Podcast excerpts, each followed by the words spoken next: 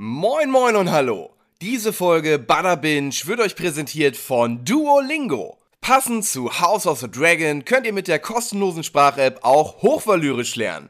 Die Sprache der Drachen. Und jetzt viel Spaß mit Butter Binge House of the Dragon Recap, präsentiert von Duolingo.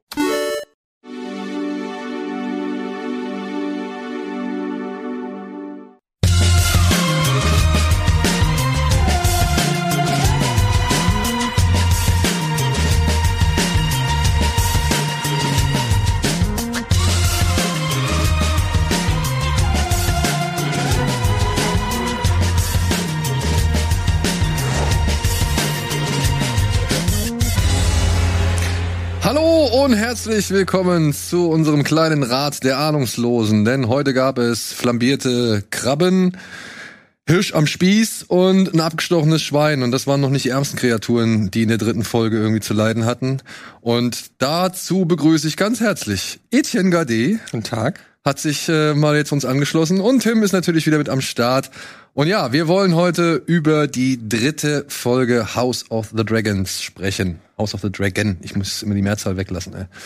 Ist es denn, weil du hast jetzt schon so ein bisschen was verraten, können wir hier spoilermäßig frei Naja, also wir sind ja so gesehen, rekapitulieren wir jetzt diese Folge. Also ja. Ja.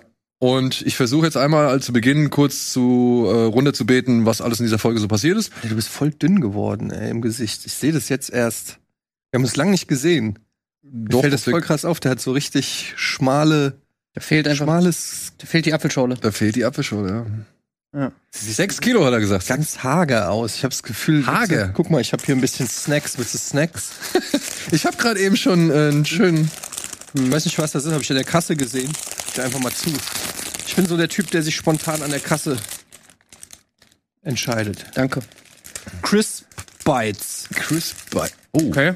oh okay. Ja. Warte, ich will. Ähm, obwohl. Jetzt War habt ihr frei. was im Mund. Ich warte ab, bis ihr aufgegessen habt, dann könnt ihr reden. Ähm, nein, wir rekapitulieren die, die Folge. Einmal so inhaltlich und dann können wir über jeden Aspekt dieser Serie irgendwie oder beziehungsweise dieser Episode reden. Also da ist jetzt kein Blatt vorm Ja, Mund. gut, wollten Wer sich das jetzt hier anschaut, ohne die Serie gesehen zu haben, ja, hat halt ein bisschen Pech dann, ne? Also, Ich möchte übrigens am Anfang mal mich kurz bedanken bei den ganzen Leuten, die so geil Kommentare schreiben. Das ist wieder genauso cool wie damals bei Game of Thrones, weil es ist eigentlich wie so ein kleines Forum. Also sind einfach so viele Leute, die auch mega viel Plan haben und da immer so geile Theorien reinschreiben und so. Man kann sich da mit allen immer so unterhalten. Die von Otto Hightower, die ja jemand geschrieben hat, wo du auch drauf geantwortet hast, die Ja. fand ich ähm, fand ich auch sehr gut begründet, beziehungsweise da habe ich viele Punkte drin gesehen. Nur beim letzten Punkt, da gehe ich nicht so ganz mit d'ac- d'accord, was er da gesagt hat. Weil ich glaube, er hat schon die Situation nicht so ganz eingeschätzt. Erklär noch mal ganz kurz, weil ich weiß nicht. Die Situation auf der Brücke vor Drachenstein, Mhm. ähm, als quasi äh, Dämon und Otto Hightower aufeinandertreffen und er das Ei eigentlich zurückhaben will und Dämon ihm zu verstehen gibt, ah ja, komm doch. Also, ich meine, Mhm. ich bin bereit zu kämpfen so. Und ich glaube, Otto war sich da so ein bisschen nicht ganz äh, sicher, dass das passieren würde. Hm. Also ich glaube, er ist nicht so hundertprozentig davon ausgegangen, dass, dass er jetzt irgendwie in den Kampf gerät. Und dann kommt ja noch Rhaenyra auf ihrem Drachen. Und das ist ja auch etwas, womit er nicht gerechnet hat. Also die Situation ist meiner Ansicht nach nicht so nach seinem Plan aufgegangen. Aber das ist nur meine Vermutung. Ja, Und ich meine- wie, wie gesagt, ich, ich sehe das da wie Tim. Wir haben jetzt ja auch in dieser Folge wieder einige Szenen so, weißt du, da kommen immer neue Puzzle-Pieces dazu, wo wir dann wieder unsere Theorien, die wir in der letzten Folge hatten, so drauf abklopfen können, ob das alles damit noch zusammenpasst oder nicht. Und das ist halt das Geile. Und ich finde, die machen das auch wirklich gut, dass die einem immer so ein paar kleine Brotkrümchen mehr hinwerfen. Du kriegst in jeder Folge so ein bisschen so eine andere Facette von einem Charakter. Jetzt auch, äh, Viserys war ja jetzt wieder äh, extrem ähm, im Fokus auch und so. Wir haben Rhaenyra noch mal irgendwie in einer anderen, in einem anderen, äh, anderen Situation gesehen und so andere Facette davon wahrgenommen. Also das ist einfach geil, dass du halt immer noch so ein bisschen mehr kriegst, wo, wo du dann halt irgendwie so ein bisschen die Charaktere besser kennenlernst und dann halt auch so Theorien halt eben überprüfen kannst, was ja cool ist. Und ich bin mal gespannt, was ihr zu einem Aspekt sagt, der jetzt ja tatsächlich komplett ähm, in einer anderen oder stärker aufgetreten ist als zuvor. Und da würde ich jetzt einfach mal kurz eben rekapitulieren, was in der Folge passiert ist, weil wir haben jetzt zum ersten Mal einen richtig großen Zeitsprung. Also die Folge drei beginnt jetzt, oder beziehungsweise findet jetzt zwei Jahre, nee, drei Jahre fast, Jahre. nach den Ereignissen der letzten Folge statt.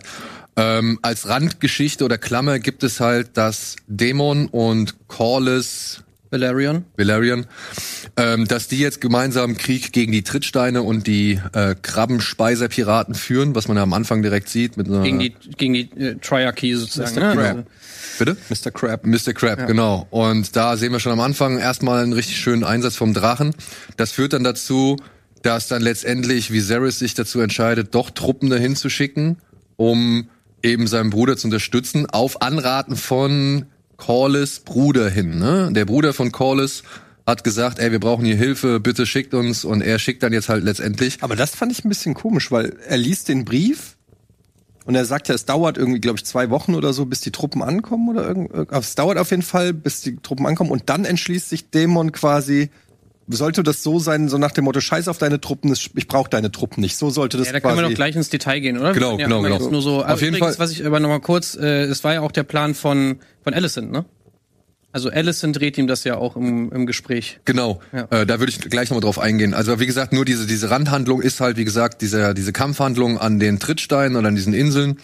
Und ähm, bevor jetzt überhaupt diese Truppen von Viserys eintreffen können, entschließt sich Daemon dazu, ich gehe allein dahin, ich stelle mich diesem Krabbenspeiser und er lockt ihn halt in eine Falle und die können halt die gesamten Piraten da überrennen. Das ist so, so gesehen die Klammer dieser Folge. Denn eigentlich geht es ja um die Jagd ja, beziehungsweise alles, was mit der Jagd zusammenhängt, denn der Sohn von Viserys ist jetzt geboren worden, ist zwei Jahre alt und zu Ehren seines zweiten Geburtstages wird jetzt eine große Jagd veranstaltet, wo unter anderem mehrere Leute an Viserys rantreten und um die Gunst von Rhaenyra buhlen, beziehungsweise immer wieder betonen, dass sie doch jetzt endlich mal einen äh, Ehemann finden soll, während er sich nicht so ganz sicher ist, ob er da die richtige Entscheidung getroffen hat, ob Rhaenyra wirklich halt eben die Thronfolgerin sein soll, auch mit sich hadert, aber letztendlich zu dem Entschluss kommt, ja, ich bleibe bei meinem Entschluss, sie wird weiterhin die Thronfolge antreten. Währenddessen, ja, bekommen wir halt mit, wie unter anderem die Lannisters irgendwie so eigene Pläne irgendwie schmieden, beziehungsweise wie die Jagd dann vonstatten geht, wie Alicent auf Anraten auch ihres Vaters hin äh, Viserys davon überzeugt, dass jetzt halt ihr Sohn Egon der Zweite, dessen zweiter Geburtstag gefeiert wird, dass das eigentlich der wahre Thronfolger sein soll. Wobei Alicent das nicht macht, sondern ihm stattdessen rät, bei den Stepstones zu helfen. Bei den Stepstones Helm. Aber ja, Ott, wir merken halt, dass Otto Hightower auf jeden Fall äh, die, die Pläne verfolgt, dass sein Enkel, ne? Enkel ist. es. Ja, genau. Dass sein Enkel jetzt auf den Thron kommt. Und damit hätten wir fast alles, oder? Das, außer, ja genau, und Rhaenyra entscheidet sich, nicht an der Jagd teilzunehmen. Sie hat vorher schon keinen Bock auf die Geburtstagsfeier und verschwindet dann irgendwann mal in dem Wald, im königlichen Wald, dort, wo auch Robert Baratheon vom vom Eber fertig gemacht worden ist. Und Sir Kristen Kraut? Nee, Cole. Cole, Entschuldigung. Ich verwechsel Cole und Kraut momentan immer noch. äh, verfolgt sie halt, beziehungsweise begleitet sie halt. Gemeinsam erleben sie einen Lagerfeuerabend, töten noch ein Schwein und sehen einen weißen Hirsch, den sie auch dann davonkommen lassen und nicht eben wie ihr Vater umbringen. Der bringt einen anderen Hirsch um, aber ja, den weißen Hirsch lassen sie davonkommen. So genau, das sind so die Ecksteine in dieser ganzen Geschichte. Ja, wollen wir mal erst auf die Jagd eingehen? Ich glaube, das, das andere ist ein bisschen Mich geiler. mal kurz interessieren bei euch, wiss, wie firm seid ihr denn?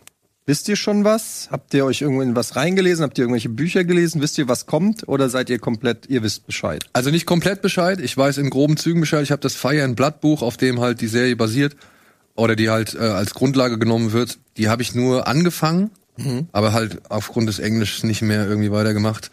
Oder beziehungsweise nicht, äh, also ein bisschen das Interesse verloren. Aber ich kenne so in Grundzügen, weiß ich ungefähr, was passiert, weil ich halt von der Geschichte her auch damals durch Game of Thrones dann, dann im Nachklapp noch ein bisschen was mitbekommen habe. Also ich kenne gewisse Ziele, worauf das hinausläuft und ich kenne gewisse, sag ich mal, Konstellationen, ähm, da werden wir auch gleich noch drauf kommen, die halt eine wichtige Rolle spielen in dieser Geschichte und dementsprechend, ja, vielleicht dann für den einen oder anderen so etwas wie Plot-Armor besitzen.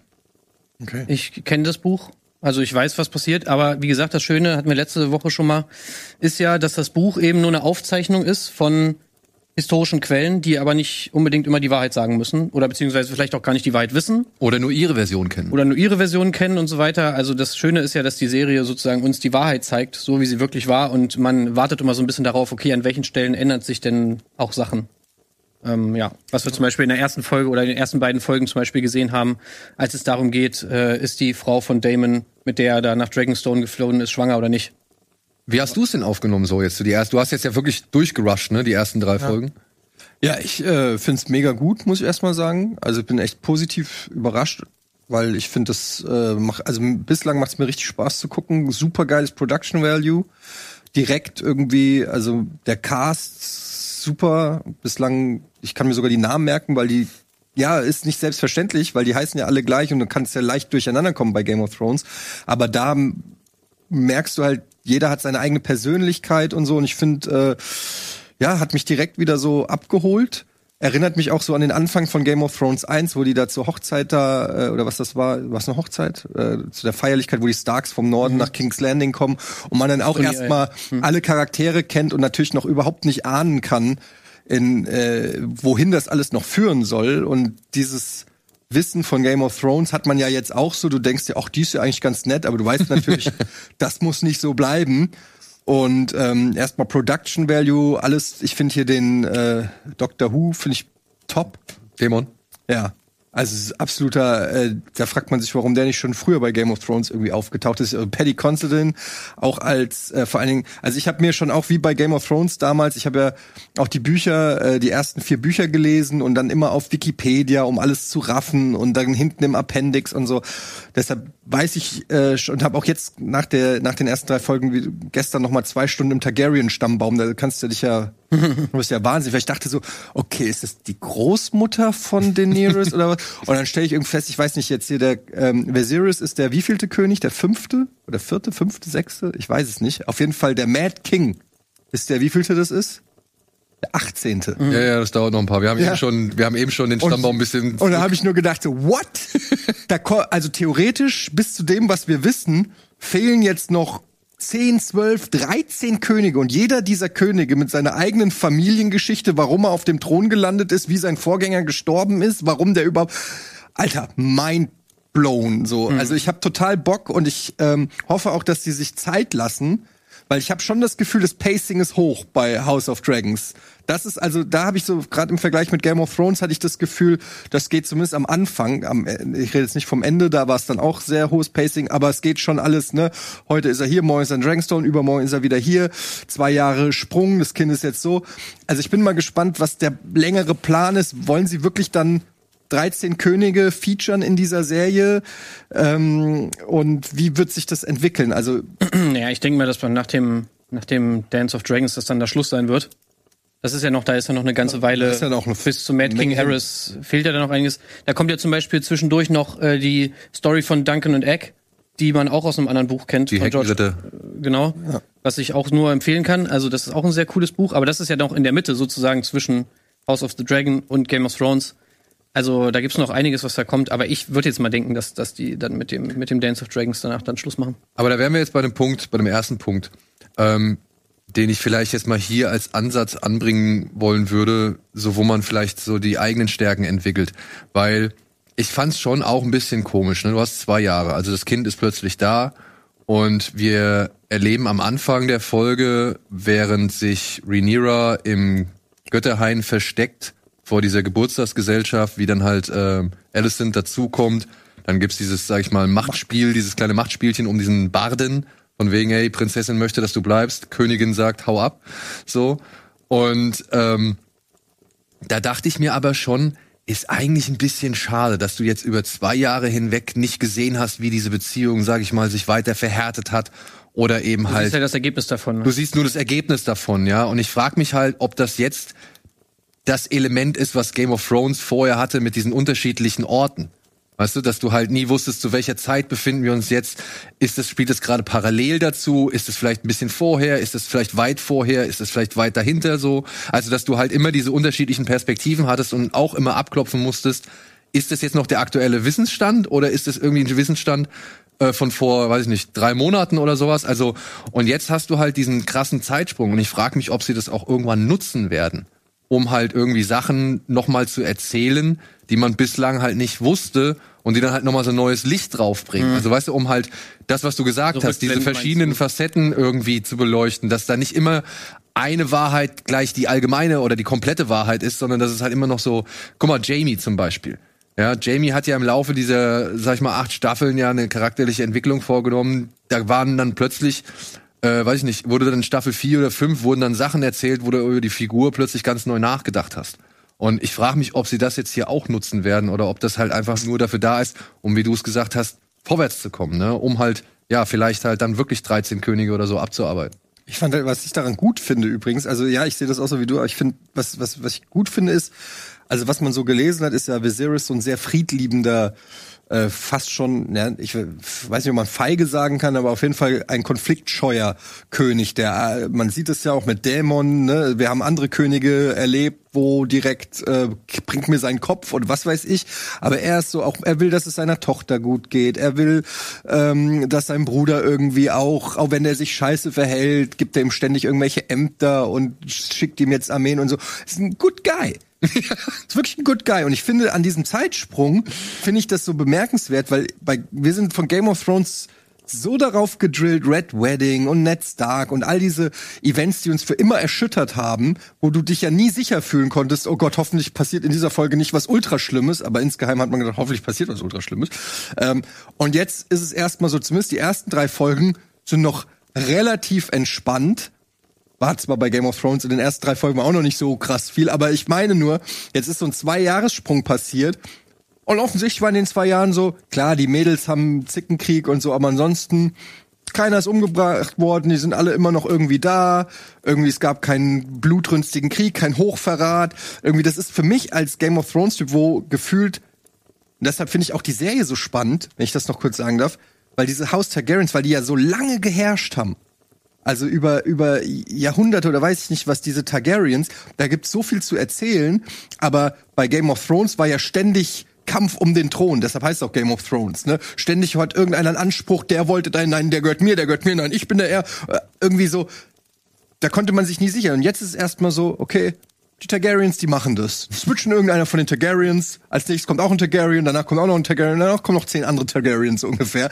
Und das finde ich irgendwie, ganz gut an diesem Zeitsprung, dass ich das Gefühl habe, okay, die letzten zwei Jahre waren einfach mal unspektakulär in Westeros. Ich glaube auch, das ist der Grund, warum es keine Rückblicke in diese Zeit geben wird. Einfach weil sie, glaube ich, schon eben zu diesem, zu diesem Bürgerkrieg der Targaryens relativ schnell hinwollen, weil das sozusagen auch so ein bisschen das Spannende ist. Äh, und deswegen auch diese großen Zeitsprünge. Deswegen werden wir, glaube ich, nicht viel sehen aus der Zeit dazwischen. Ja, ich meine, das, und das ist halt für mich jetzt so ein bisschen der Kritikpunkt, ne? Weil du, okay, wir werden es nicht sehen. Aber du hast halt in der letzten Folge, also in Folge zwei, siehst du am Ende, ja, da sind dann äh, Daemon und Corlys, die dann sich verschwörerisch irgendwie beraten und so. Und du denkst, ja, jetzt geht's los. Ja, und was ist das, äh, was ist das Ergebnis? Sie kämpfen zwei Jahre lang erstmal gegen diese Piraten so, also bemühen sich gar nicht großartig um irgendwelche Intrigen um den Thron oder sonst irgendwas. Und genau das gleiche dann auch mit dem Krabbenspeiser. Der wird dann halt mit dieser langsamen Kamerafahrt in der letzten Folge irgendwie eingeführt, irgendwie das letzte Bild gehört ihm und du denkst dir, ja geil, jetzt hast du mal hier aber wieder einen schönen Antagonisten oder irgendwie sowas oder war eine richtige Bedrohung auf dem, auf dem Spiel oder auf dem Tablett. Naja, und jetzt zack, ne, nächste Folge, Thema erledigt. Auch ganz geil. Also ich habe auch gedacht, ähm, ich habe dann, ich war so hin und her und gesagt, so hätte ich jetzt lieber einen geilen Kampf gesehen. Und dann fand ich aber so, dass den halben Torso da irgendwie rausschleppt. Oh, irgendwie, das fand ich irgendwie, das hatte auch was. Weißt du, was ich meine? Ja, das hatte was. Aber das macht vor allem Sinn, weil sie ja auch die Figur geändert haben. Das ist ja auch wieder was, was in den Büchern anders war. Welch? Den, den Crabfeeder, der hat ja jetzt Grayscale. Also diese Krankheit, die ja hm. auch zum Beispiel Stannis, Stannis Tochter hat bei, bei Game of Thrones, die äh, Sir Dingsbums hat, Sir Jorah und so weiter. Davon stand in den Büchern nichts. Vielleicht, wenn man es nicht wusste oder was auch immer. Wenn es so stattgefunden hat wie da, dann war ja, sag ich mal, haben wir ja auch nicht jetzt so mega viele Leute gesehen, wenn er die ganze Zeit in der Höhle war. Aber ähm, ich fand so, also wenn wir jetzt mal über dieses Detail reden, dass es da keinen großen Kampf gab, da, da kann man sicherlich geteilter Meinung drüber sein. Ich fand es aber, wenn sie jetzt gesagt haben, okay, er hat Grayscale und er ist wahrscheinlich körperlich auch einfach ultra schwach, dass, dass er gar nicht der mega krasse Fighter ist, sondern dass er halt irgendwie vielleicht noch irgendwie strategisch seine Stärken hat oder so, aber dass er jetzt in einem Kampf gegen einen, gegen einen Damon irgendwie natürlich sowieso jetzt nicht irgendwie den mega den mega Kampf da geliefert hätte und sie deswegen das Ding einfach eiskalt weggeschnitten haben. Ich, ich würde auch, auch gerne mal wissen, ob sie es gedreht haben und später weggeschnitten haben ja. oder ob sie es tatsächlich einfach gar nicht gesch geschossen haben, was für mich irgendwie Sinn ergeben würde, so wie sie den, äh, den Crabfeeder da jetzt charakterisiert haben. Vor allem, weil er scheint ja auch nicht der große Kämpfer zu sein, sondern eher der, also war für mich der Eindruck der Stratege. Ne? Er kommt da raus, also jetzt sind wir bei der Schlacht, aber die ist halt nur mal die Klammer, dann gehen wir auf die anderen Sachen später ein. Er kommt da raus, guckt die ganze Zeit, wo ist der Drache? So, Caraxes heißt er, ne? Oder? Mhm. Wo ist der Drache? Kommt der Drache? Können wir den irgendwie jetzt hier, äh, sag ich mal, können wir jetzt Dämon gefangen nehmen, ohne Gefahr zu laufen, verbrannt zu werden, so, keine anderen Truppen in Sicht. Und er schickt ja immer wieder irgendwelche, sag ich mal, Stoßtruppen oder Einheiten vor, um, weiß nicht, den Job zu erledigen. Also, wenn er der krasse Krieger gewesen wäre, glaube ich, wäre er mit eingeschritten. Also, Aber das auf jeden Fall ein geiler Charakter, muss ich sagen. Für die wenigen Momente, die der Screentime Ja. hatte, ich fand, der sah mega krass Bisschen aus. verschenkt, aber leider. Also man ja, sag ich ja, bisschen verschenkt. Ja, Bisschen der, der, verschenkt, also der, ich finde, er ist einfach der Snoke von, von House of the Dragon. Weil du hast halt wirklich einfach einen Charakter, der natürlich irgendwie geil ist, der cool aussieht, wo du dir denkst, wow, okay, der hat bestimmt die riesen History.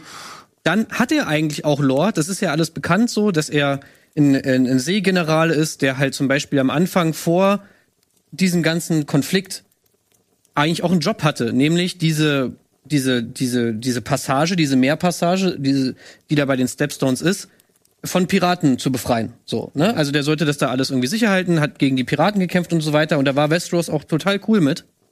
Bis er dann halt irgendwann angefangen hat, immer mehr von diesem, von diesen Territorien, die da so um die Stepstones drumherum sind, halt zu beanspruchen und halt auch immer höhere Steuern zu erheben. Das ist ja dann das Erste, was wir sozusagen bei der Serie sehen, dass sich halt Corlys aufregt, ey, ich kann da nicht mehr mit meinen Schiffen durch, der, der Typ, der äh, nötigt uns da sonst wie so viele Steuern ab, so kann's ja wohl nicht laufen. So, und dann geht es halt immer, immer weiter. Was, was finde ich ein bisschen kurz kommt, ist halt, dass das hier so ein bisschen so dargestellt wird, als würde der einfach alles will, willenlos abschlachten. Und natürlich muss man da was machen. Das war ja auch was, was wir uns letztes Mal nochmal gefragt haben. So, was spricht eigentlich dagegen, da Krieg zu führen? Da habe ich dann nochmal ein bisschen das nachgeguckt.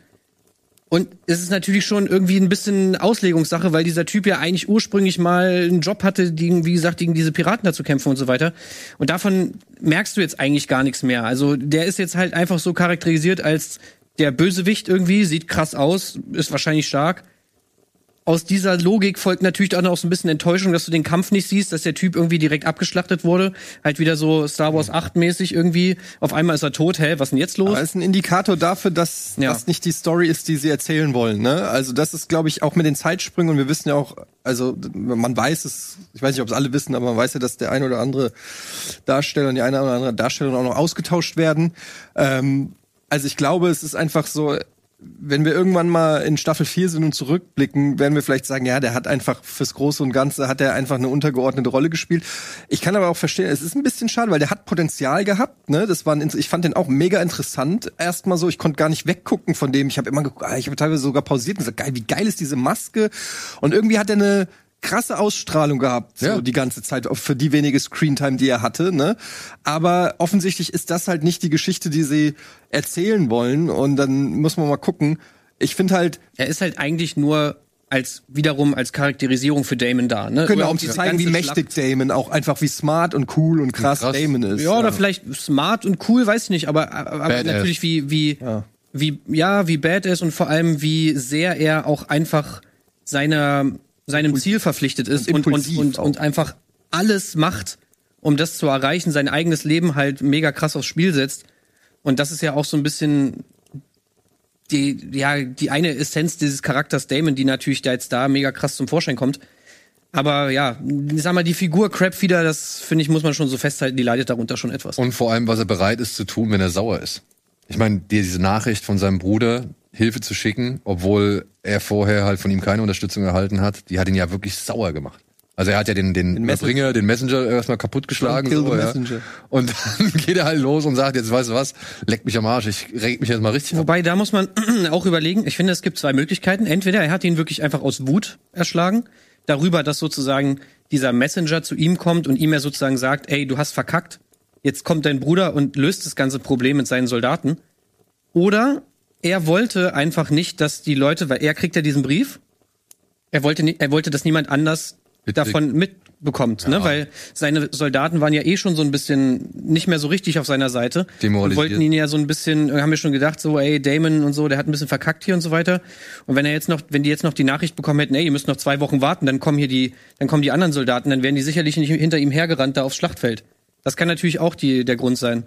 Und das ist nämlich auch so das Ding. Dieser Damon, man könnte ja denken, dass der wirklich einfach nur so impulsiv ist und irgendwie so Übersprungshandlungen macht und so, äh, scheiß drauf, jetzt renne ich hier einfach los. Aber ich glaube halt, dass viele Sachen, die er macht, nur so wirken und er im Endeffekt schon auch rationale Entscheidungen trifft und er gemerkt hat so, ey, wenn ich mich jetzt hier als König der vom The Narrow Sea, wie er dann in der nächsten Folge ja dann auch sich ausgeben wird, beziehungsweise er wird ja dann gekrönt irgendwie, dann muss ich jetzt was machen. Und dann ist es jetzt, und dann, dann muss ich jetzt handeln, und dann kann ich jetzt nicht zulassen, dass die Leute hier noch weiter demoralisiert werden. Es ist vor allem für ihn strategisch sehr von Vorteil gewesen, jetzt diese Schlacht zu führen und, und äh, zu gewinnen. Ne? Ich meine, klar, er konnte nicht davon ausgehen, dass er sie gewinnt, aber jetzt hat er halt eine Position eingenommen. Die Männer haben wieder Vertrauen zu ihm, die sehen, er hat was auf dem Kasten. Er hat sich auf jeden Fall mit Corliss weiter verbündet, ver, äh, verbündet oder die, die, das Band ist stärker geworden. Die Seemacht ist wieder hergestellt. Ja, ich muss sagen, ich fand es ein bisschen schade, dass diese ganze Geografie nicht so wirklich schön mal einmal erklärt worden ist. Also ich habe nicht so genau den, den Überblick gewonnen durch das, was sie uns gezeigt man haben. Mit einem besseren Intro lösen. ja, Ich mag das Intro nicht, weil das Intro, also ich mag die Musik und die Animation, alles cool, aber ich raff da nix. Also, das ist ja irgendwie Katakomben und so. Und das war ja, der, ich fand ich schon bei Game of Thrones den Geniestreich irgendwie jedes Mal, ja, dass die Macher sich überlegt haben, okay, wie können wir dem Zuschauer klar machen, wo ist was? Ja. Das haben die allein durchs Intro so klar gemacht. Hier ist King's Landing, da ist Winterfell. Habe ich derselbe Ansatz eigentlich, ne? Also, weil Aber jetzt ist halt so, ne, das, da hätte es sich halt angeboten, mal zu zeigen, wo sind diese Stepstones? So, was passiert da? Warum ist da eine Meerenge? Also, die setzen schon, ich habe es ja auch mit meiner Frau geguckt und die ist jetzt nicht so nerdig in Game of Thrones, die hat die Bücher nicht gelesen, die guckt das eher so wie eine Soap, sag ich mal, ja. Ich guck das eher wie so ein Nerd. Und die hat schon teilweise nicht alles so Ja. sich immer eins zu eins erklären können. Sie so. verlassen sich sehr auf das Wissen der Fans, die bereits Ja. sehr viel gelesen und gesehen haben. So und das fand ich ein bisschen schade. Man hätte da die Geografie einfach ein bisschen besser in Szene setzen können, um zu Ja, safe. verdeutlichen. In der Szene auf jeden Fall. Im Intro würde ich sagen, haben sie sich meiner Meinung nach relativ nachvollziehbar dafür entschieden, zu sagen, was ist das Verwirrendste an dieser ganzen Geschichte? Der Stammbaum. Deswegen ist es diesmal sozusagen das Intro nicht die geografische Lage von Dingen, sondern halt, wer ist eigentlich hier der Vater von wem und wo fließt das Blut hin? Das ist das Intro? Das ist das Intro, ja. Also das Blut, das Blut kommt aus dem alten Valyrien, das, das ist ja das, wo das stattfindet, diese Katakomben, wo du meintest. Okay. Und die, das Blut fließt halt von dem einen Symbol zum anderen. aber das weiß Tim, aber weiß das auch genau. meine Hey. Frau. Also Naja, ich, hab's meine, es ist gecheckt. Blut, was sich teilt und so. Also, äh, aber das Problem ist natürlich, du musst halt wissen, wofür die Symbole stehen. Bei Dallas, Und äh, bei Dallas gucken in die Kamera und da siehst du Larry Hackman. Oh, okay, der hat Kohle. nee, okay, ich, ge- ich, gebe, ich gebe dir recht. Das Problem ist einfach, dass du nicht weißt, wofür diese Symbole stehen. Und damit ist natürlich diese ganze Logik dieses Intros so ein bisschen hinfällig. Du siehst dann halt auch diese Unterschiede, fallen, dir ja gar nicht so Dass das krass ein auf. Stammbaum ist im Intro, habe ich nicht einmal gecheckt. Also es hat sich ja jetzt auch ein bisschen geändert. Du siehst jetzt zum Beispiel, ne, du siehst jetzt Alicent und du siehst jetzt den kleinen Aegon und so, der ist jetzt da alles drin und so weiter. Aber dafür musst du natürlich wissen, ja, was sind denn diese komischen Zeichen, die da aus dem Boden kommen? Ja. Ja gut, aber das ist so Kleinigkeit, ne? Hätte man ein bisschen besser visualisieren können. Aber ähm, dafür muss ich sagen, war die Schlacht und alles schon echt gut gemacht. Also vom fand- Aufwand her fand ich die Schlacht beeindruckend. Ich fand sie von der Inszenierung nicht ganz so nicht ganz so ich stark. auch sagen, ja. du? Also ich fand sie ein bisschen verwirrend, sie waren ein bisschen äh, komisch geschnitten. Das war auch ein bisschen unglücklich gemacht, wie man diese Leute, diese Pfeil, die Bogenschützen da oben auf der Klippe oder beziehungsweise auf diesem Gang da positioniert hat, weil im Endeffekt sind es nicht so viele. So, aber wie sie es schneiden, suggerieren es dann, dann doch ein bisschen mehr und ähm, ja, weiß ich nicht. Also ich, ich fand es beeindruckend, was sie da A für ein Set hatten und wie viele Leute sie da in Kostümen halt gleichzeitig haben kämpfen lassen und so. Das finde ich super. Aber ähm, und auch einige Bilder fand ich cool, aber ich muss sagen, so von der Übersicht her, wie gewisse Sachen Ablau Abläufe geschnitten worden sind, da haben wir schon Besseres bei, bei Game of Thrones gesehen. Es ist auch wieder strategisch so, ist sehr fragwürdig einfach irgendwie. Es ist so eine typische Game of Thrones Schlacht, wo du dir natürlich jetzt irgendwie, wo du dich einfach irgendwie immer so ein bisschen drüber aufregen kannst. Ich habe auch schon viele, viele Leute irgendwie gelesen, die das so ein bisschen mit Battle of the Bastards vergleichen, weil du ja eine ähnliche Situation hast, dass Jon Snow da am Anfang, was? Hardhome habe ich äh, Horn. Ja, nee, also weil, also ja, vielleicht auch, aber das Ding ist halt einfach, auch beim Battle of the Bastards, ne, der, äh, der, sein, Alleinige. sein Bruder wird von Pfeilhagel er erschossen und Jon Snow rennt als einziger irgendwie auf die Dings zu. Du hast dieses Bild, was wir ja sicherlich noch alle kennen, wo diese Line an, an, an Soldaten ist und Jon Snow steht ganz alleine da. Was so ein bisschen so ähnlich ist wie jetzt.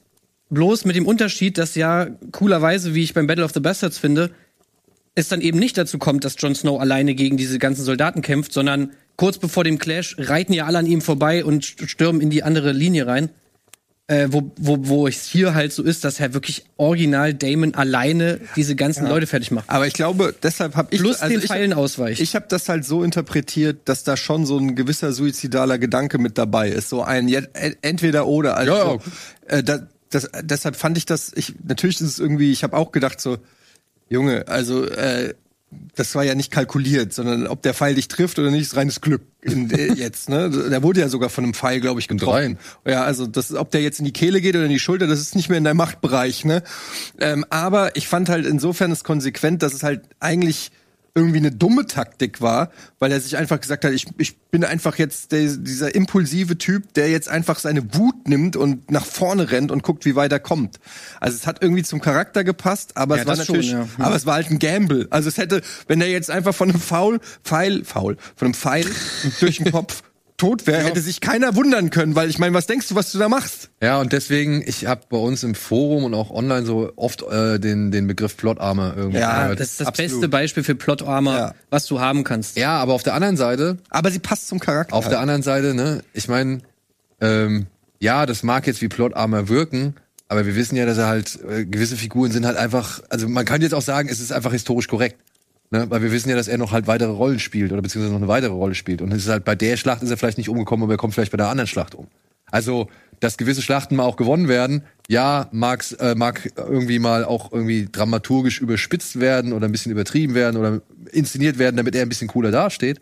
Aber jetzt könnte man ja auch sagen, eigentlich ist es historisch, in Anführungszeichen, korrekt, dass er diese Schlacht da jetzt. Ja, man hätte historisch ja- korrekt ist, dass sie die Schlacht gewonnen haben. Historisch korrekt ist, dass er einen Einzelkampf gegen äh, gegen gegen den Crabfeeder hatte, also zumindest von dem, was wir jetzt wissen. Aber ich meine, der Rest ist ja einfach Inszenierung und da hat man sich so dafür entschieden, das so darzustellen. Ich wollte gerade sagen, man kennt, man hätte ja, also du kannst dir ja überlegen, la, lass dem irgendwas, weiß ich, der findet ein Holzbrett oder irgendwas. Ja, ne? ja, ja. Also du kannst es ja irgendwie so schreiben, dass da äh, die, dass der, dass der Glaube, dass es auch wirklich dahin schafft, wo er es hinschafft, irgendwie realistischer ist. Aber für mich sah das, das war ja eine Suicide Mission. Also es ist ja einfach nicht wirklich hundertprozentig erklärbar, warum man nicht stirbt, außer dass die Bogenschützen schlecht sind oder so, ne? Ja, es ist ja auch nicht erklärbar, warum die aus ihrer Höhle rauskommen und so weiter. Also das ist halt alles so. Mir ist das ein bisschen. Ich kann das verstehen, warum sie es machen. Ich kann das charaktermäßig von der Entwicklung dieses Charakters kann ich es komplett nachvollziehen. Aber mir ist das ein bisschen zu sehr Sklave von dieser Charakterisierung, weil es geht ja schon mal los mit so einem. Es ist auch so ein bisschen zu sehr so typisch Filmwriting. So weißt du, es geht los mit diesem Ding, wo sie dann nach oben stehen und dann irgendwie natürlich muss dann erstmal gesagt werden, ja, hey Leute, diese Schlacht können wir nicht gewinnen. Aber wisst ihr, wie man es nur schaffen könnte, wenn jetzt ein Typ dahin geht und sich opfert? Aber wer wäre so dumm, um das zu machen? Diesen Mann müssten wir ja verrückt nennen. Ja, okay, natürlich ist es Damon, der dann dahin geht. So, das wird alles so, also das ist schon etwas platt eingeleitet, meiner Meinung nach. Und dann hast du halt da diese, diese Szene irgendwie so, ja gut, mit dem Drachen, wo du dich auch fragst, also so wie es da inszeniert ist, warum checken die nicht, dass der Drache da kommt? Warum checken sie nicht, dass die ganze Armee in dieser Zeit, wo der Typ da alleine gegen zehn Handeln kämpft, auf einmal doch übergesetzt ist auf die andere Seite und der jetzt anscheinend doch alle da sind? Für den Effekt. Für den Effekt. Aber lustigerweise eine kleine Lore-Fun-Fact. Äh, dieser Drache, der da dann kommt, auf dem der valyrische. Seefeuer oder so, ne? Oder, nee, Sea Smoke heißt Sea der. Smoke. Und wisst ihr, warum der Sea Smoke heißt? So Weil man den, genau, weil der so grau ist und weil man ihn im, im Nebel, Nebel. der über dem See schwebt, nicht sieht. Und das äh, ist natürlich dann wiederum cool, weil das könnte ja so wenigstens so ein bisschen erklären, warum sie den Drachen nicht haben anfliegen sehen, weil er halt. Es ist auch sehr Nebel neblig, muss man, muss man Aber das hätte sagen. man noch ein bisschen dann rausarbeiten können. Hätte man. Weil das ist ja eine, ein super interessanter Lore-Part, den ich aber jetzt nicht durch die Serie erfahren habe, sondern durch dich. Ja, leider nicht. Ja, genau. Genau, Leider nicht. aber das meine ich ja. So von der ganzen Geografie ist diese Schlacht meiner Ansicht nach nicht so äh, toll in Szene gesetzt worden oder nicht ganz so gut in Szene Aber gesetzt. ich wie bin das andere. auch bei Game of Thrones gewohnt. Wie gesagt, es gab so oft Situationen, wo auch ein bisschen Glück einfach für die, also Plot Armor war bei Game of Thrones ganz oft da, wo sie gebraucht wurde.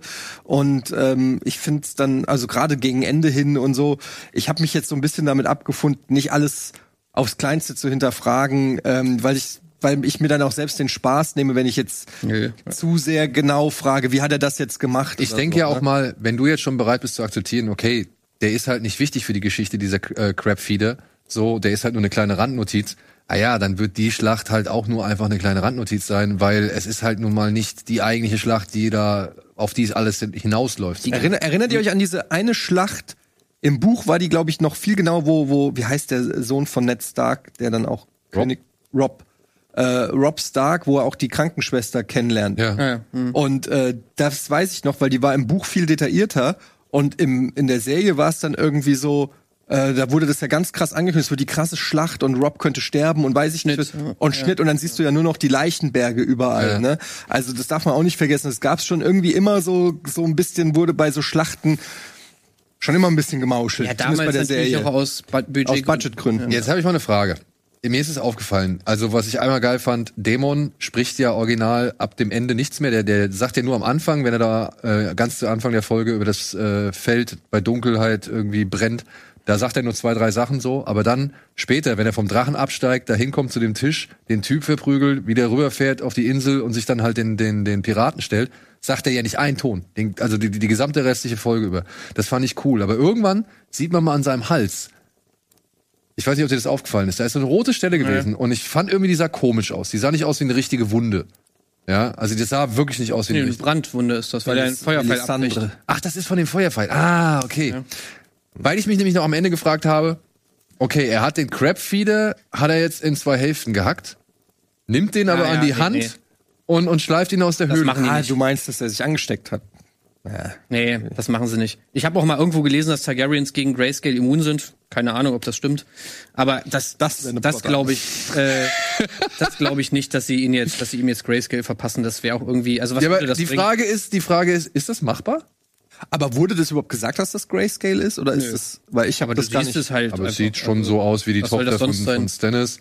Und das Ding ist ja, da, wo diese Meerenge ist, da waren ja auch schon äh, Mormont und, und Tyrion, ne? Die waren da ja auch gewesen. Und genau da hat ja auch Mormont, sag ich mal, so ein bisschen. Ich dachte halt, weil der Typ die ganze Zeit mit Krabben abhängt, ist er da. Naja, also ich sag mal halb so- Fisch, halb Mensch oder so. In den Free Cities ist dieses Grayscale ja deutlich verbreiteter als in Westeros, sag ich mal. Da ist es ja wirklich so eine absolute Seltenheit. Da drüben haben ja schon Leute auch mal Grayscale, so das ist ja schon und da kommt der ja auch her, also es macht schon irgendwie Sinn. Aber ich kann mir nicht vorstellen, dass sie, dass sie dieses Grayscale-Ding jetzt noch weiter. Mich würde es halt mal interessieren, wie da die Logik ist. Ob du halt im toten Körper mit Grayscale ebenso, also noch an, also schon wieder anfassen kannst oder eben halt nicht. Er soll da erstmal einen Selbsttest machen. Ja, ja. Das wäre gut. Und dann PCR-Test hinterher. Das wäre gut. Gut, so, kurz, jetzt müssen wir aber noch mal auf Jagd. die restlichen Sachen eingehen. Jetzt haben wir fast nur über die Schlacht gesprochen. Ja, gut, aber das ist natürlich auch das Ja. große Thema. Ähm, ich muss sagen, ich fand die Dracheneinsätze bei der Schlacht am Ende ein bisschen geiler als in der Nacht. Also da gab's diesen einen Shot, wo der Drache von, von Dämon einmal so über die Kamera läuft. Kannst du dich daran erinnern?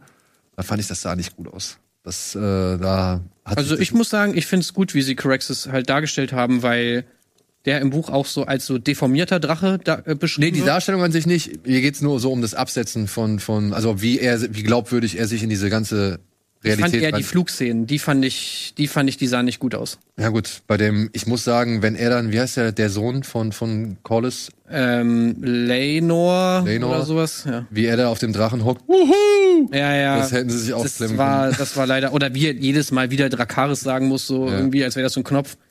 Und das hat mich wirklich erinnert an so irgendwie Spider-Man, so wie, wie, wie sich da irgendwie MJ an dieser Puppe festhält und wieder so durch die Häuserschluchten schwingt. Ja, das sieht aber auch alles immer noch nicht hundertprozentig geil aus. Nee. Also so Greenscreen-Flug sieht auch bei Spider-Man und immer wenn Bewegungen so in der Luft sind mit so künstlicher Luft und Beleuchtung, das sieht immer noch immer oft nicht gut aus, finde ich.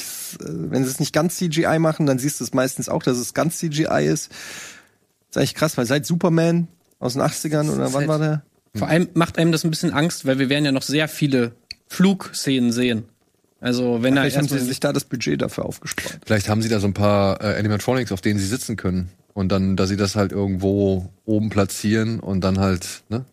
Also so. Äh, Ich hoffe, dass, dass da noch ein bisschen, dass das noch ein bisschen besser aussieht, weil ansonsten werden wir uns darüber noch oft unterhalten müssen. Ja gut, ich muss auch sagen, ich fand leider auch die animierten Tiere nicht ganz so stark. Also der weiße Hirsch Ja, sah schon ein bisschen befremdlich aus. Äh, kennst du die Bedeutung des weißen Hirsches? Hirsches?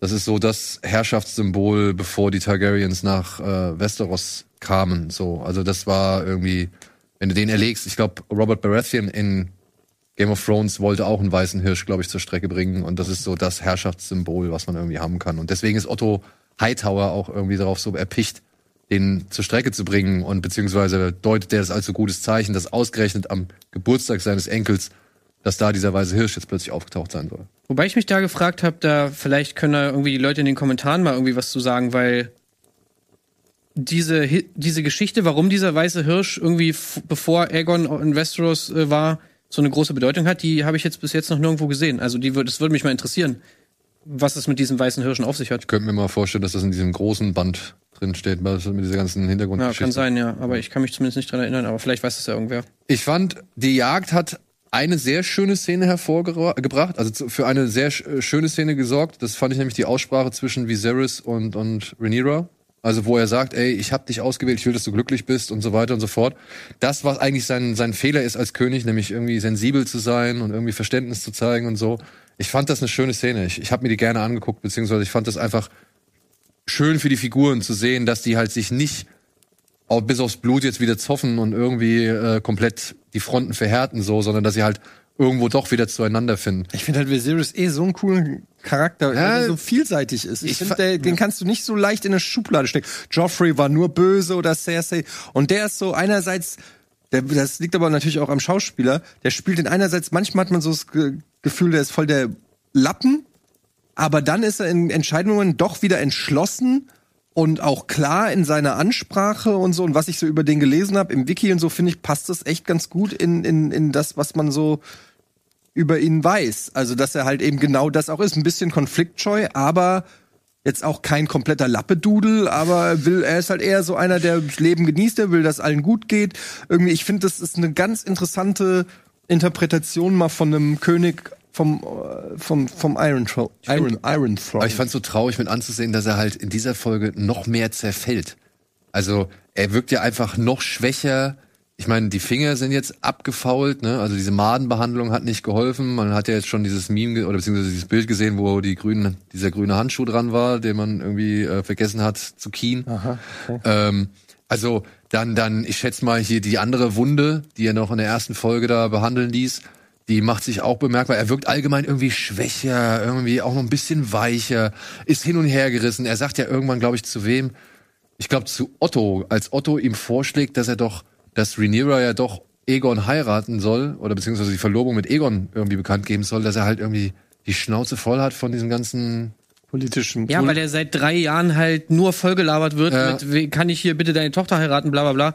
Gleichzeitig natürlich seine Tochter auch ihm die ganze Zeit Kopfzerbrechen bereitet irgendwie, weil sie halt die ganze Zeit denkt, oh, ich werde jetzt ersetzt, so dieses typische Ding irgendwie, ne, du hast, keine Ahnung, bist irgendwie Scheidungskind oder sonst was und dann kriegt ja eine von deinen Eltern ein neuen, neues Kind oder so und dann denkt man halt so, ja toll, jetzt ist das dein Lieblingskind und so weiter. So diesen Struggle hat er ja noch. Gleichzeitig könnte er natürlich drauf scheißen, will aber auch nicht drauf scheißen, weil er will ja, dass seine Tochter glücklich ist und so. Also er ist halt einfach natürlich irgendwie total gestresst. Und was du ja auch schon meinst, ich finde das schön, dass ihn diese Sachen aber trotzdem bewegen. Also er könnte ja eben auch einfach sagen, Mann, ist mir doch scheißegal, was mit Rhaenyra ist. Ich mache jetzt hier Aegon zum König, dann habe ich keinen Stress mehr. Aber er nimmt ja auch diese Konsequenzen, die das, die seine Entscheidung mit sich trägt, die nimmt er ja schon in Kauf. Und die nimmt er in Kauf, weil, zumindest denke ich das, weil er immer noch diesem Tod seiner Frau so ein bisschen verschuldet ist auch. Weil er in Rhaenyra halt irgendwie auch seine Frau sieht und die Schuld, die er sich aufgeladen hat mit dieser Entscheidung, dass sie sterben muss, um eben einen Sohn zu haben und so weiter, dass die jetzt so eben diese Fallhöhe erzeugt, wo er jetzt sagt so, ey, ich mache jetzt nicht denselben Fehler nochmal, opfere nochmal jemanden, äh, sondern diesmal bin ich irgendwie, will ich will ich es irgendwie ihr recht machen und so weiter. Also ich finde, das ist natürlich vielleicht, was jetzt das Königreich angeht, da finde ich halt Otto Hi- Hightower halt auch recht. Nicht die beste Entscheidung. Und klar, diese Szene, die du gerade ansprichst, ist natürlich eigentlich auch total wichtig, weil sie ja eigentlich mehr oder weniger diesen Konflikt noch mal wirklich zementiert. Ja. Also die, er sagt so, ich werde niemals sagen, dass du nicht mehr äh, die Königin bist. Und das legitimiert natürlich ihren Anspruch auch. Aber ist auch irgendwie ein bisschen inkonsequent, oder? Weil warum heiratet er denn Alicent und macht noch Kinder, wenn er wirklich der Meinung ist, das wird meine Nachfolgerin? Er baut ja selber sozusagen durch die Hochzeit und die und, und das Schwängern von Alicent baut er ja sozusagen selber schon den Konflikt hat mit auf. Also wenn er wirklich so überzeugt davon ist, dass Rhaenyra die Thronfolgerin werden würde, dann könnte er einfach sagen, ich muss nix, ich muss nicht mehr heiraten, ich muss auch keine Kinder mehr kriegen, hier ist meine Erstgeborene und die macht's. Zack, Ja, nach mir die sind. Vorher war er natürlich zerrissen, klar. Und jetzt hat er aber so ein bisschen ein Fass aufgemalt, hat so ein bisschen die Büchse der Pandora selber geöffnet. Aber das sind die falschen Entscheidungen, die halt Game of Thrones so auszeichnen. ne? ja, das stimmt. Also du, das, wäre natürlich auch langweilig. Bräuchten wir keine Serie, wenn alles klappen würde. Ja. Ich fand, ich fand einen Punkt spannend, das war dieses Ding, wo er dann vorm Feuer wieder mal steht und wieder von den Träumen anfängt zu erzählen, ne? Wo er halt dann Alison erzählt. Vision. Und da fand ich einen Satz so cool. Ich weiß nicht mal, ob ich ihn richtig zusammenkriege, aber er sagt sowas wie von wegen, ey, was ist die Macht eines Drachens oder was ist die Kraft eines Drachens gegen die Kraft oder die Macht der Vorhersehung? Beziehungsweise der Vision oder sonst irgendwas, ja. Also er sagt dir, dieses lebende Vieh, was in der Lage ist, wie viel tausend Menschen umzubringen, ja, wirklich halt einfach pure Energie und so weiter, ist nichts im Vergleich zu dem, was ja wirklich auch Game of Thrones dann immer wieder so, sag ich mal, beeinflusst. Eben die Prophezeiung, die Hoffnung auf irgendwas Besseres, die Angst vor irgendwas Bösem, was sich androht durch irgendwie irgendjemand, der einfach was gesagt hat, einfach irgendwas geträumt hat und plötzlich glauben ihm alle so. Also diese Macht der Manipulation und des, des, des Geistes oder des Glaubens, die da halt doch noch eine deutlich größere Rolle spielt als die Macht, die du eigentlich in deinen Händen hältst Ja, und gefährlicher ist und gefährlicher ist so, ne? Also und das ist ja auch etwas, was dann halt wieder Game of Thrones äh, spiegelt, weil in Game of Thrones gibt's halt Aemon, diesen Meister und der hat sich ja, sag ich mal, von den Targaryens zurückgezogen, weil er dann und da gibt's diese eine Stelle, wo er sagt, alle Träume haben die Targaryens ins Grab gebracht. So. Also egal, was ein Targaryen geträumt hat, es hat irgendwie für, Ja, die für Träume seinen Untergang gesorgt. So. Auf der anderen Seite nie haben gut. sie ja sehr lange regiert. Also das Aber immer halt mit, mit, mit verschiedenen Visionen, ne? Ich meine, äh, es gab ja einen Targaryen, der irgendwie was, was wie Seafire ge geschluckt hat, irgendwie, weil er gedacht hat, davon würde halt ein Drache. So. Ja. Der Irre hat hier irgendwie das ganze, die ganze Stadt abgefackelt, weil er gedacht hat, irgendwie, es muss so sein. Die sind alle gegen mich, so, ne? Also, das sind so, und das finde ich halt ein schönes Thema, was jetzt gerade dann wirklich dann auch bei diesen Targaryens wohl offensichtlich eine Quelle oder ein Ursprung für sehr viel Übel und sehr viel Leid ist. Weil das kommt ja einher. Ne? Also dadurch, dass du von einer gewissen Sache überzeugt bist. Er träumt davon, dass sein Sohn mit der Krone auf dem, auf dem Thron sitzt. Und dafür, Cersei und ihre Vorhersehung, dass alle ihre Kinder sterben, die Genau. mehr oder weniger dazu führt, dass genau das auch eintritt. ja, Äh, Daenerys, die äh, im House of the Undying da ihr, ihre Vision hat, ja, die auch nicht unbedingt dazu beiträgt, dass die Sachen besser werden. Also ja, die Visionen und so weiter, die Auslegung von diesen ganzen Träumen, die sind auf jeden Fall einfach eine Quelle von, von ganz viel Leid irgendwie so in dieser Welt, ja. Und es gab eine Szene, da muss ich sagen, die fand ich echt scheiße. Das war die Szene, wenn sie in dem Jagdzelt sind und dann geht Rhaenyra zu diesen Damen hin, zu diesen älteren Frauen. die die Und die machen sie dann so blöd an, von wegen ihr Onkel wäre doch der Herrführer dieser Rebellion. Wo ich mir denke, was soll das? Da sitzt du neben der Königin.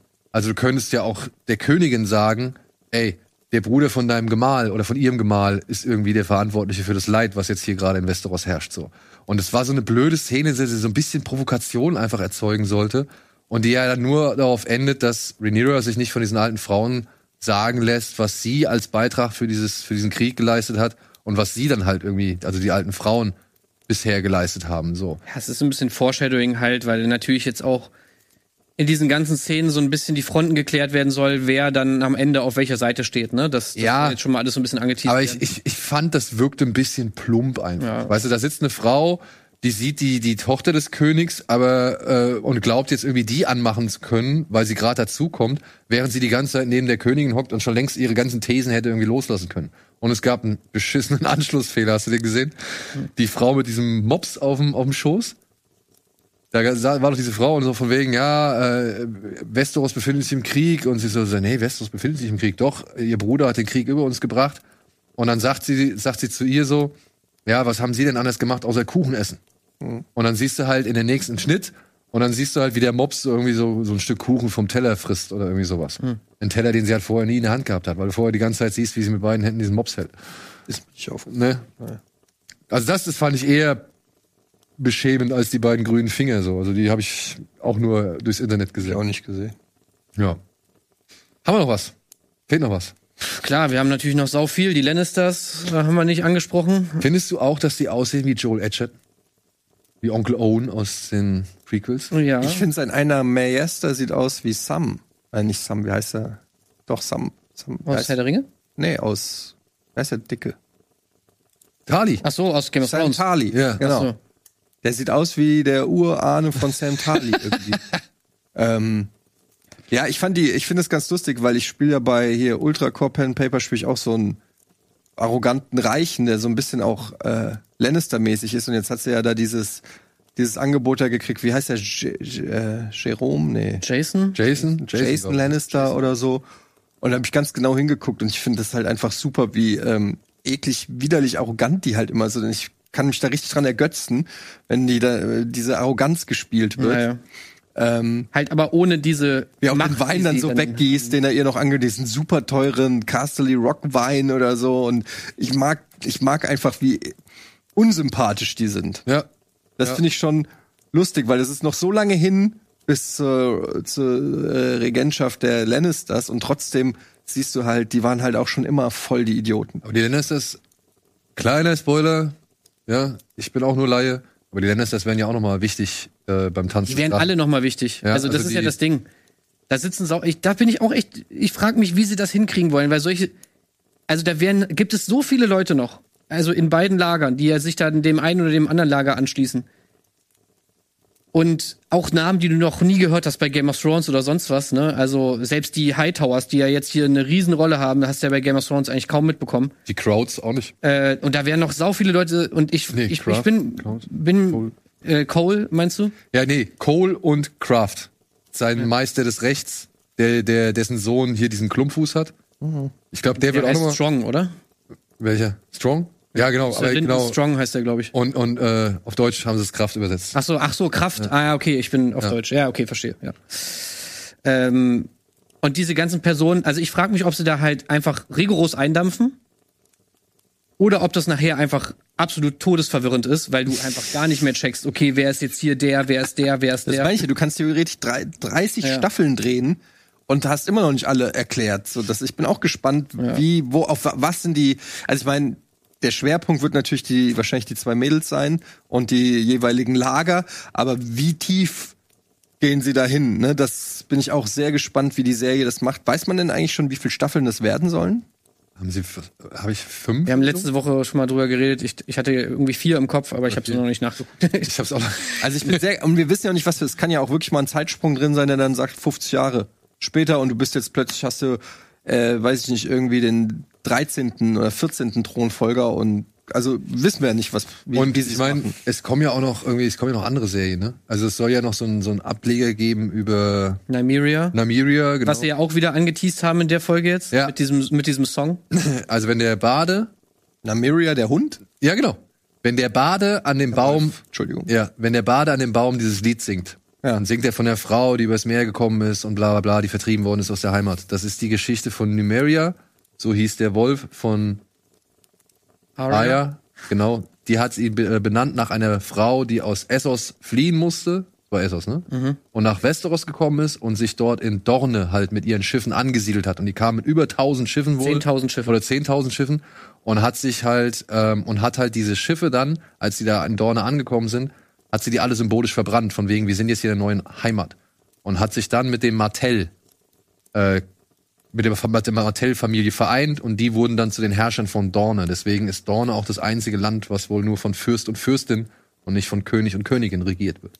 Und wo vorher nur dieser Speer war, kam halt diese rote Sonne von Numeria dazu. Und nach der hat dann halt äh, Aya ihren Wolf benannt.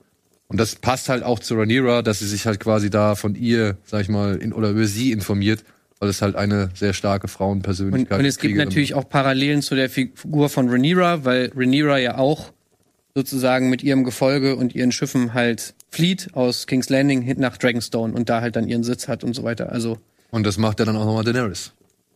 man könnte auch sagen, dass sozusagen auch Nymeria das Vorbild so ein bisschen vielleicht ist von der Rhaenyra und so und sie halt da sich von inspirieren Also. Daenerys kommt ja auch mit jede Menge Und Schiffe. es kommt eine Serie, die handelt jetzt von, Nur von diesen. Von dieser Flucht mit den 10.000 Ja. Schiffen. Ja. Das, also, wenn ich es richtig gelesen habe, sogar eine Zeichentrickserie, ne?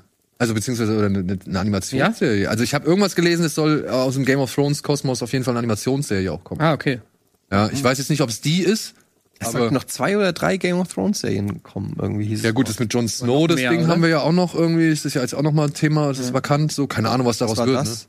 Also, es, ich, wenn ich das richtig verstanden habe, wird Jon Sequel. Snow Sie Geschichte fortgesetzt. Wenn er da in die in den Norden. Norden geht. Ja. Ja.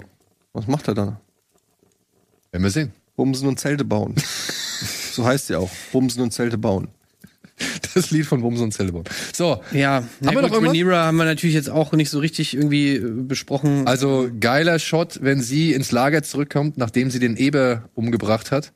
Dann läuft sie so blutverschmiert durch das Lager durch und dann gibt's ein so ein großes Feuer, an dem sie mal kurz vorbeiläuft. Und ich fand, das war halt so die komplett eins zu eins Daenerys-Referenz irgendwie. Also beziehungsweise ja, überhaupt hat mich ne, sehr stark an Auch Daenerys diese, diese, diese, dieser Kontrast zwischen ihrem Vater, der es halt nicht mal geschissen kriegt, den, den, äh, den Hirsch dazu erlegen, wenn ihn fünf Leute festhalten und so weiter und er nur noch zustechen muss. Plus irgendwie Rhaenyra, die halt mit so einem kleinen Messer den, den, den Eber da irgendwie erdolcht. Also sind halt alles so Szenen, wo man natürlich sau viele Sachen reininterpretieren kann. Soll das jetzt einfach nur heißen, dass Viserys halt irgendwie ein Dulli ist? Soll das vielleicht irgendwie ihn charakterisieren als, ja, es ist eben nicht immer so leicht, wie man irgendwie denkt. Also da kann, das, kann man natürlich wieder alles reininterpretieren, aber diese Szenen finde ich schon irgendwie, finde ich schon irgendwie cool. Also ich weiß nicht, ich finde jetzt so die letzte und diese Folge deuten halt einfach immer stärker auf den Niedergang von Viserys oder auf das, das Ende. Ja, das auf jeden Fall, ja. ja, weil er halt einfach nicht gemacht ist für diesen Posten. Ja. Ja, vor allem, um, um damit die Geschichte um die Erbfolge weitergeht, muss er ja erstmal abtreten. Also der hat ja quasi von Tag eins an das Damoklesschwert wirklich Ja. über sich. Ne? Wann geht er endlich damit endlich Ja, ja. all hell loose breaks? Äh, aber was ich noch sagen wollte, was mir wirklich auffällig gut gefällt, sind die Kostüme. Weiß ich, wie es euch geht, aber zum Beispiel auch die Rüstung von diesem wunderschönen Knight of the Seven, Seven Guard, nee, wie heißen die Knight? Kingsguard? Kingsguard. Der ist ja, der, Kristen dieses Cole. Kristen Cole. Alter, wie geil diese Rüstung. Ich konnte gar nicht weggucken. Die Rüstung sieht so geil aus. Das sieht alles auch auch äh, auch die Rüstung hier von Daemon und so. Ich guck da so gerne hin. Das sieht alles mittlerweile. Es gab noch bei Game of Thrones gab es oft mal Rüstung, wo ich gedacht habe, die armen Schauspieler, wo ich es gar nicht ausklammern konnte, wie soll der so kämpfen? Wie soll der sich so bewegen? Das sieht zwar jetzt nett aus, aber es ist total unpraktisch. Und dieses Mal, finde ich, haben die das echt so, die ganzen Kostüme, zum Beispiel auch, Rhaenyra hat dann ja auch immer so kleine Schuppen, die genauso aussehen wie auf dem Drachenei und so. Also dieses Attention to Detail im, im Kostümbereich und in der Requisite finde ich Hammer in dieser Serie. Alles geil, bis auf die Kutsche.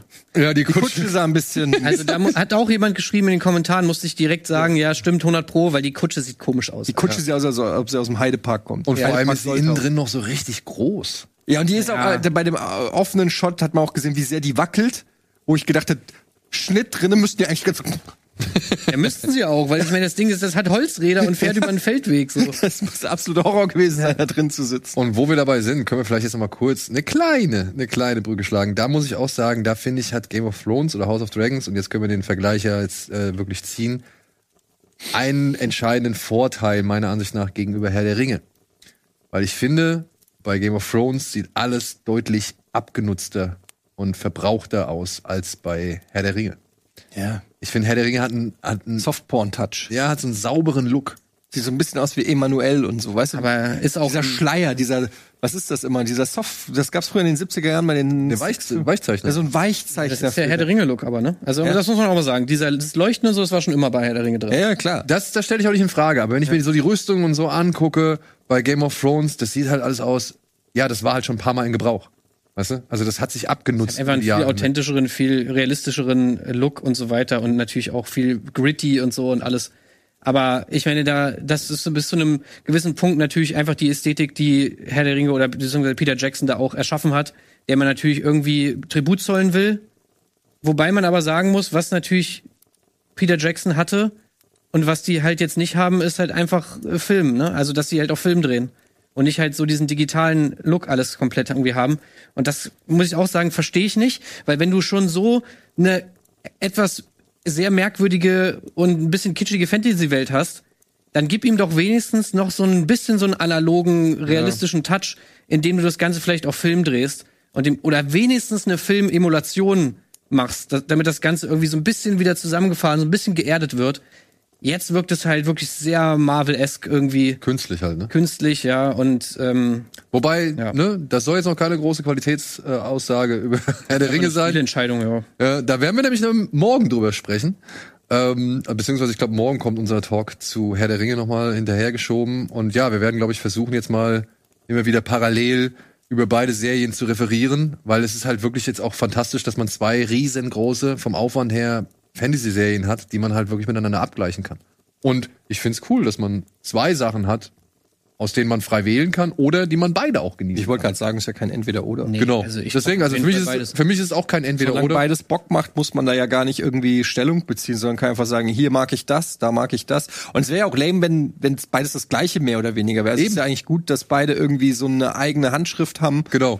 Ich sag nur, ich mag halt dieses Abgenutzte Am an Game of Ende, Thrones mehr. am Ende ist eh das Entscheidende sind die Charaktere, die Story, die Dialoge. Das ist das, was einem dann auch festhält. Und dann verzeiht man eben auch mal was, was nicht so geil aussieht, wenn halt irgendwie die Story einfesselt. Aber das ist ja genau das Problem. Bei, bei was? Bei Herr der Naja, das, wo du gerade meinst, am Ende sind das Wichtige die Charaktere, die Dialoge, die Story. Und das ist bei Herr der Ringe nicht, oder? Ich habe noch Ja, nicht und gesehen. da ist halt leider, äh, liegt der Hund halt begraben, weil Ja, noch, noch. Warten wir jetzt mal ab. ne? Ja, wir haben zwei okay. Folgen gesehen. Wir können jetzt hier von einer ganz anderen. das Geile bei Herr der Ringe ist halt was anderes, sag ich mal so. Ja. Gut, aber ihr mögt ja auch Stranger Things, also.